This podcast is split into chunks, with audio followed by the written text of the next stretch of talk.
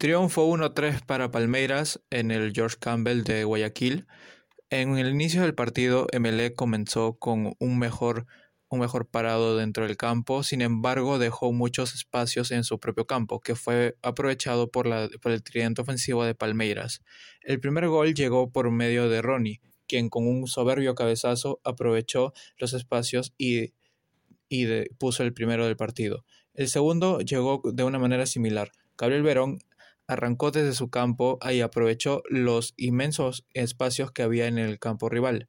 De esta forma y con pérdidas de salida muy, muy tontas, el equipo, el equipo, el equipo verde pudo, pudo, poner el pudo ponerse en ventaja en tan solo seis minutos.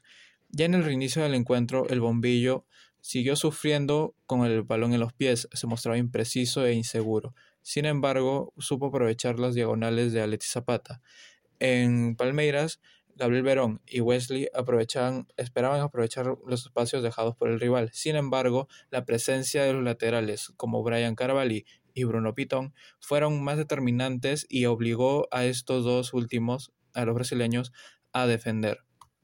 Es así como el descuento llega por medio de Joao Rojas, quien aprovechó el pase de Francisco Ceballos a la espalda de Mikey y puso el descuento a los 62 minutos.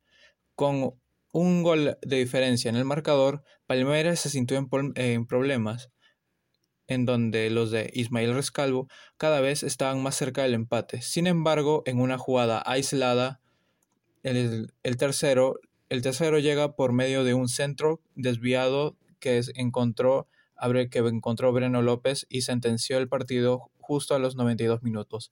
Con este resultado, Palmeiras tiene puntaje perfecto y es líder y cabeza de serie en el grupo A.